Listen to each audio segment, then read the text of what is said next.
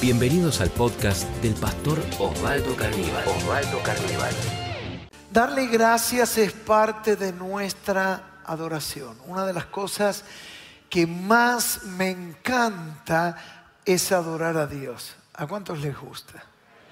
Recuerdo una persona que hacía muy poquito tiempo que venía a la iglesia, me dijo, mire pastor, yo no sé qué pasa, pero cuando yo entro y empiezan a cantar, a cantar, yo empiezo a llorar, a llorar. ¿Qué pasa? Y entonces yo le dije, mira, es que Dios te va tocando, vos te vas abriendo y el Espíritu Santo va trabajando. Y de eso vamos a estar hablando, de la adoración. La adoración es lo que somos. No es lo que hacemos, es lo que somos. Muchas veces creemos que adorar es cantar. Y en realidad no está mal, pero no es completo. Sino que adorar es mucho más. Cantar es lo que hacemos, pero adorar es lo que somos. Es nuestra propia vida, es quienes nosotros somos. Ustedes saben que es interesante cuando nosotros vamos a los originales de la Biblia, ya sea en el hebreo como en el griego, a encontrar algunos términos que nos definen adoración. Son términos casi impronunciables, ¿no? Como Hawa, proscuneo, abad. Ahí tenemos algunos de ellos. Pero las características, lo que nos hablan este adorar, es expresar una actitud de sumisión a Dios, es postrarse, es inclinarse, es mostrar reverencia, es trabajar, hacer servir, realizar, adorar. Fíjense en que en ningún momento dice cantar, pero tiene que ver con una entrega, una rendición, una sumisión. De alguna manera es una vida que en lo que vive 24 horas tiene que ver con expresar la adoración a Dios. Y claro, y vamos a ir a la palabra, venimos hablando de ese encuentro en Samaria entre Jesús y la mujer samaritana, esto es en Juan capítulo 4 que venimos compartiendo y vamos a seguir compartiendo y a partir de hoy vamos a estar hablando de la adoración, porque Jesús va a establecer un diálogo con esta mujer y va a comenzar a hablar de la adoración. Esto es en Juan capítulo 4, versículo 23. Jesús está yendo, mientras algunos lo buscan, desde el sur de la Palestina, es decir, desde Judea, está yendo al norte a Galilea y entre medio va a pasar por Samaria, territorio que el judío no pasaba, pero Jesús va a pasar. Y se va a detener en un pozo, es el pozo de Jacob, en un lugar desértico y se va a encontrar al, al mediodía, a las 12 del mediodía, dice la Biblia, con una mujer que va a buscar agua a esa hora porque no quiere ser vista por nadie. La historia bíblica nos da a entender que era considerada una mujer de la vida, era despreciada. Y por eso va a esa hora y va a este pozo fuera de la ciudad para no encontrarse con nadie y se va a encontrar con Jesús. Y así pasa como a veces son los encuentros con Jesús.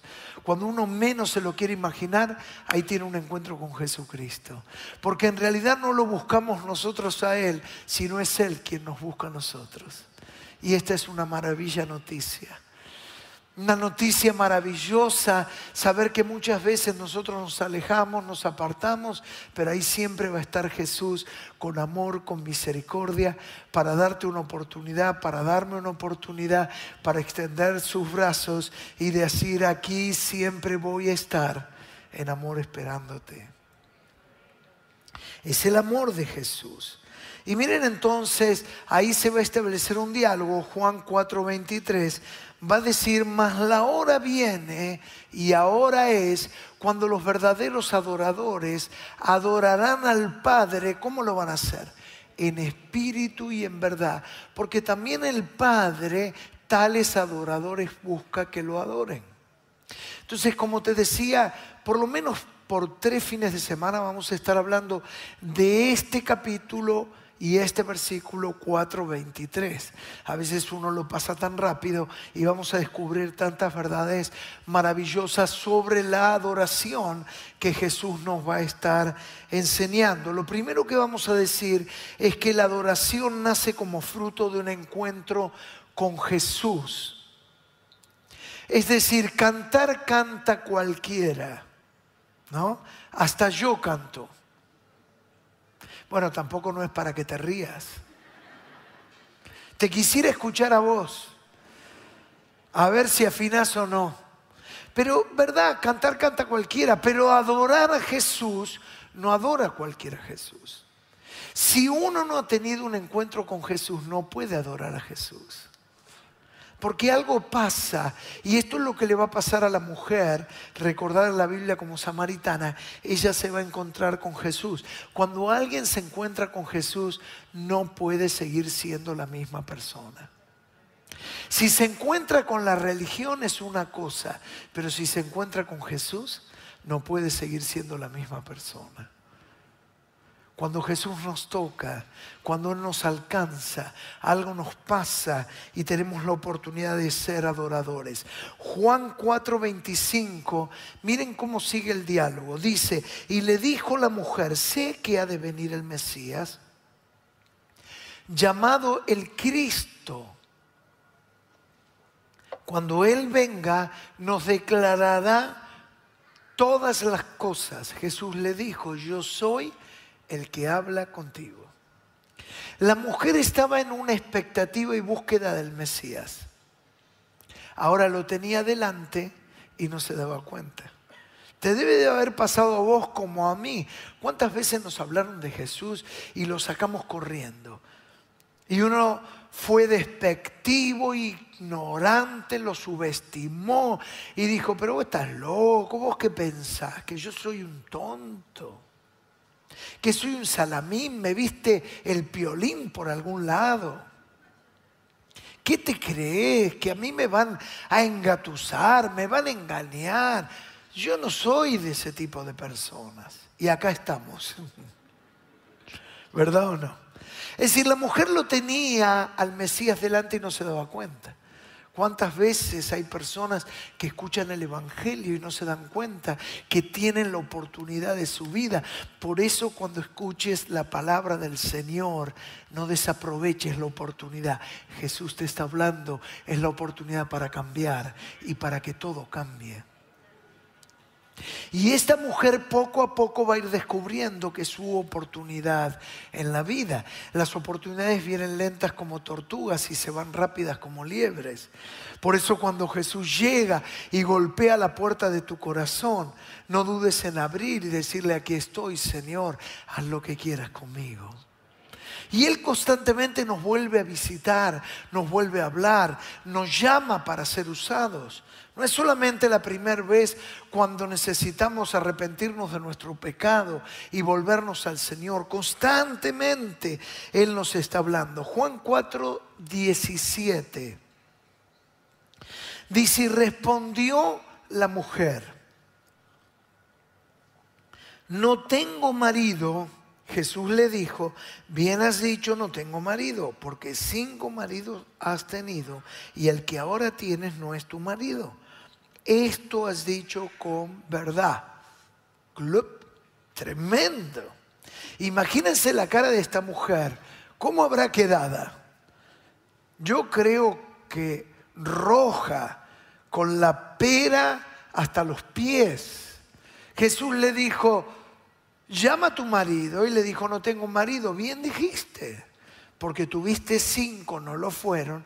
Y el que ahora tenés, es decir, había tenido cuántos? Seis. Es decir, relaciones superficiales, pasajeras. Por lo visto la mujer estaba buscando algo por detrás de cada una de las relaciones. Y todos vivimos en la vida buscando lo que este mundo no nos puede dar, que solamente Jesucristo nos puede dar. El alma es mucho más grande que todo lo que el mundo te pueda dar. Por eso yo te desafío a que dejes de buscar, Porque como decía, el alma es mucho más grande que todo lo que el mundo te pueda dar. El único que puede satisfacer tu corazón se llama Jesucristo. Amén. Es Jesús, el Hijo de Dios. Y la mujer va a tener una revelación en este momento. Se va a dar cuenta que está impactada. Un encuentro con Jesús despierta un deseo por vivir en santidad. Y a partir de este momento la mujer quiere otra vida. Y yo no sé, yo creo que esto te debe de haber pasado. Cuando uno conoce a Jesús, yo le dije, Señor, ya no quiero la vida que llevaba, yo quiero tu vida. Ya no quiero seguir en lo mismo, en la mentira, en el engaño, en la soberbia, en el orgullo, en la, en la competencia. Ahora quiero otra cosa. ¿Verdad o no? ¿Cuántos le dijeron así a Jesús? Señor, yo quiero otra vida, estoy cansado de buscar y no encontrar la paz que solo vos me podés dar. Y esta mujer va a hacer ese clic y va a haber un cambio. Es decir, Primero hablamos de un encuentro con Jesús. Nadie lo puede adorar sin encontrarse con Él. Y claro, este encuentro hace que la vida cambie y que uno se aparte. Uno no puede decir, yo me encontré con Jesús y sigo haciendo la mía.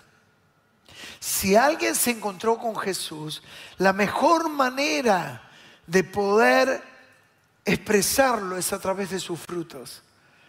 Cambia todo, cambia sus actitudes, su temperamento, sus reacciones, su vocabulario. Y cuando alguien nos ve, dice, mira, yo, si me lo hubieran contado, no lo hubiera creído, porque yo te conozco. Pero ahora me doy cuenta que algo te pasó, que sos otra persona. Y uno puede tener la gran oportunidad de decirle, lo que me ha pasado es que Jesucristo me ha cambiado. Jesús me ha transformado. Amén. Santidad no es aislarse del mundo. Santidad es administrar bien tu vida. Miren esta frase, santidad no es aislarse del mundo, santidad es administrar bien tu vida. Algunos piensan que santidad es ser un santulón, ir a hacerse monje, monja, ir a un monte apartarse en un convento, pero no es administrar bien mi vida. Antes no sabía qué hacer con mi tiempo, con mi dinero, con mi sexo y ahora, ahora busco a Dios.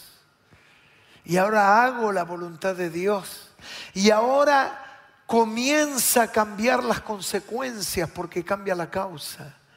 Empiezo a vivir otra vida, empiezo a caminar un camino diferente. Santidad es tu relación con Dios. No es lo que hago, sino es lo que soy. De esto hablábamos al principio. Es una vida, es el vivir. Digamos en segundo lugar, la adoración comienza al tener una revelación de Jesús. Es decir, cuando me cae la ficha cuando tengo una revelación de Jesús. Juan 4:28, quiero que leas conmigo. Juan 4:28 dice, entonces la mujer dejó su cántaro y fue a la ciudad y dijo a los hombres, venid, ved un hombre que me ha dicho todo cuanto he hecho. ¿No será este el Cristo? Entonces salieron de la ciudad y vinieron a él. Miren lo que pasó. Fue y le dijo, ¿qué fue lo que le dijo? Le dijo, ¿no será este el Cristo? La mujer samaritana lo que tuvo que es una revelación. Es decir, tuvo una luz para ver lo que no había visto hasta ese momento. Y la adoración nace como fruto de la revelación. Y hay dos cosas que se revelan. Número uno, se revela quién yo soy. ¿Cuántos se creían una buena persona? A ver. Y de repente, ¿qué descubriste? Como decía mi abuela, no era una buena persona, una buena mandarina.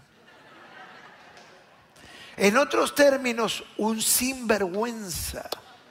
¿no? Si yo no hago mal a nadie. Dios santo.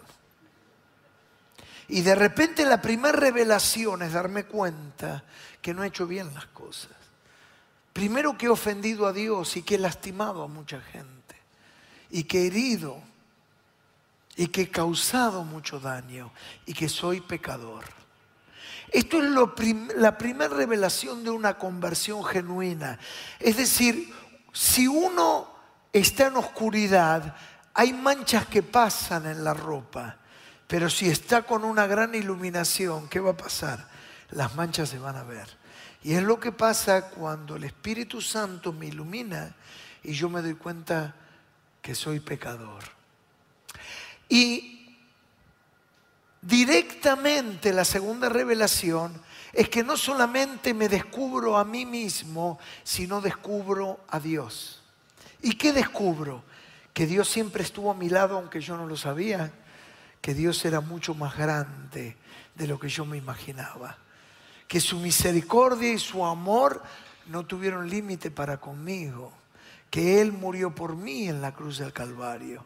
Porque cuántas veces uno vio en esta cultura occidental una cruz y a Cristo crucificado, pero yo nunca lo entendí. A veces, ¿cuántos hemos pasado delante de una iglesia y nos hemos persignado, verdad? ¿Cuántos lo hacían? ¿Verdad? Es decir, el concepto de la cruz lo teníamos, pero no teníamos qué de la cruz, la revelación de la cruz. Y cuando uno tiene la revelación de la cruz, nace la adoración, que es mucho más que cantar. Uno siente que no le alcanzaría mil vidas para agradecerle tanto amor. Y ahí nace lo que se llama y se descubre la gracia. ¿Qué es la gracia que habla tanto la Biblia? La gracia de Dios. Gracia es un favor inmerecido. Es decir, es alguien que me da algo a mí y que a mí no me alcanzaría el dinero para pagarlo, ni diez vidas. ¿Viste cuando alguien te quiere dar algo? Y dice, no, no, es que no te lo voy a poder devolver. No me lo des, no, pero es que yo te lo quiero dar. No, pero es que yo nunca te lo voy a poder devolver. La salvación es así. Nada de lo que vos y yo hagamos puede pagar lo que Cristo hizo por nosotros en la cruz. Cuando de eso nos damos cuenta, eso es una revelación y que produce adoración. Por eso decíamos al principio que era adorar, rendirse, entregarse, amarlo, servirlo, someterse. Y no hablamos de cantar. Es una vida, adorar es lo que somos. Y digamos finalmente, cuando le conocemos a Él, queremos que todos, ¿qué? Le conozcan. Vamos a Juan 4:39. Miren Juan 4:39 lo que dice. Y muchos de los samaritanos de aquella ciudad creyeron en Él, en Jesús, por la palabra de la mujer que daba testimonio diciendo, me dijo todo lo que he hecho. Es decir, mucha gente, muchos samaritanos creían en Jesús, no por la palabra de Jesús, sino por la palabra de la mujer. Cuando uno tiene un encuentro con Jesús, nace un deseo, y eso es parte de la adoración, que todos le conozcan. Yo me acuerdo cuando me convertí, yo había ido toda la primaria a una iglesia, a una escuela, perdón, que tenía una iglesia católica. Y una de las primeras cosas que hice fui hablarle porque quería convertirlo al cura. Y él era español. Y me acuerdo que me dijo, hijo mío, ¿dónde te has metido? ¿Qué te han hecho? ¿no? Me acuerdo como que fuera hoy. Y con mucho amor. Yo, eh, él me recibió y yo le hablaba y lo quería convertir. Claro, porque uno quiere hablarle a todos, uno quiere contarle a todos, porque ahora veo lo que no veía, porque ahora entiendo lo que no entendía. Y vos no pierdas oportunidad. Me acuerdo una hermana me contaba que estaba en la parada del colectivo y había dos chicas detrás de ella y el Espíritu Santo le habló, hablarle de mí, hablarle del amor que yo puse en tu corazón. Y se inició una lucha. Yo no sé si a vos te pasó que el Espíritu Santo te dice, hablale de Jesús a alguien. Y uno empieza, bueno, pero a mí me da vergüenza, pero yo no sé, mejor que lo haga el pastor, voy a llamar al líder, que lo haga, pero claro, estás en el colectivo. Si no lo haces ahora, se va a bajar y no lo vas a ver más. Y entonces suben al colectivo y se sientan y las chicas estaban al lado. Y ella tenía la Biblia. Y entonces una de las chicas le pregunta, ¿esa es la Biblia? Y esa fue la oportunidad para empezar a hablar. Y resultó ser que las dos chicas desde jóvenes habían ido a la iglesia y estaban apartadas. Y terminaron orando juntos en el colectivo. No pierdas la oportunidad de hablar de Jesús. Ustedes vieron todas las señales que estamos experimentando. Primero la pandemia, año 2020 y 21 y no ha cesado.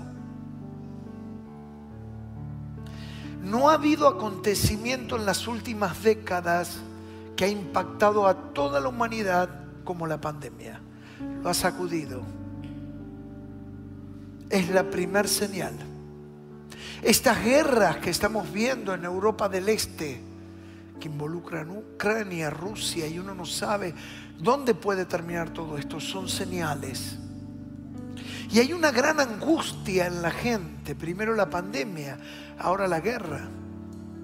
Y aunque uno estando, por lo menos nosotros aquí en Argentina, uno dice, todo esto está tan lejos, pero vieron lo que sucede con la información que uno tiene en el celular, en la computadora, las imágenes, los videos, en Instagram, en Facebook.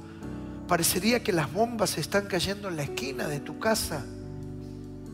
Y genera una gran angustia. Yo no sé vos, pero yo me doy cuenta que esto es lo que genera una gran incertidumbre. ¿Y qué va a pasar? con este mundo y hacia dónde va a ir. Parece un trompo que no tiene control. Es otra gran señal. En medio de este principio de señales, habla de Jesucristo. Alguien me dijo, ¿y qué tengo que hacer, pastor? Algunos se detienen a especular y esto y el anticristo y de acá y de allá. Sé práctico.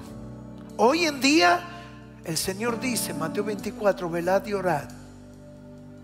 Cuando comiencen estas señales, despertate, busca a Dios, orá, apartate del pecado. Y en segundo lugar, predica la palabra porque no hay esperanza fuera de Jesucristo, porque en medio de este mundo convulsionado, en medio de este mundo incierto, la única seguridad, la única esperanza se llama Jesucristo, el Hijo de Dios. Habla de Jesús. Yo creo, estoy convencido y lo estoy percibiendo. No ha habido otro momento de mayor apertura como el que estamos viviendo para hablar de Cristo. Todas estas crisis pandémicas, guerras, enfermedades, quebrantan al hombre arrogante y lo hacen permeable para que vos y yo hablemos de Jesús no pierdas oportunidad. Y eso es adoración. Es una vida rendida, es una vida entregada, es una vida que le ama, es una vida que le sirve. ¿Por qué no estamos puestos en pie? Acompáñame, cerra tus ojos, levanta tus manos. Padre, te pedimos que nos uses. En un mundo de incertidumbres, en un mundo perdido, en un mundo sin esperanza en un mundo sin fe, en un mundo conmovido por la enfermedad, por la pandemia, por la guerra, por la incertidumbre. Necesitamos hablar de Jesús. Hay un mundo que necesita Jesús. Y estos son tiempos de señales, son tiempos del fin. Son tiempos para volverse a Dios. Son tiempos para abandonar el pecado. Son tiempos para hablar de Jesucristo. Son tiempos para no negar mi fe. Porque todo se derrumba. Porque todo se cae. Porque no hay certeza fuera de Jesucristo. Te pido que me uses, Señor, para llevar tu palabra. Que esto sea parte de mi adoración. Nos has enseñado que nadie puede adorarte sin encontrarse contigo. Nos has enseñado que adorar es lo que somos en nuestra vida. Que se adora desde la revelación es cuando se me hace luz y entiendo. Y adorar es parte de mi testimonio. En este mundo afligido, ya no puedo callar, ya no puedo eludir. Ahí con tus manos levantadas, ora conmigo, decís, Señor Jesús, en este mundo lleno de incertidumbres, te pido que me uses para llevar tu palabra. No voy a callar hablaré de ti y de tu amor. Será mi verdadera adoración con la que te voy a bendecir. Si este podcast fue de inspiración para tu vida, te invitamos a compartirlo en tus redes sociales. tus redes sociales. Recordá que podés seguir al pastor Osvaldo Carníbal en Instagram, Facebook y Twitter.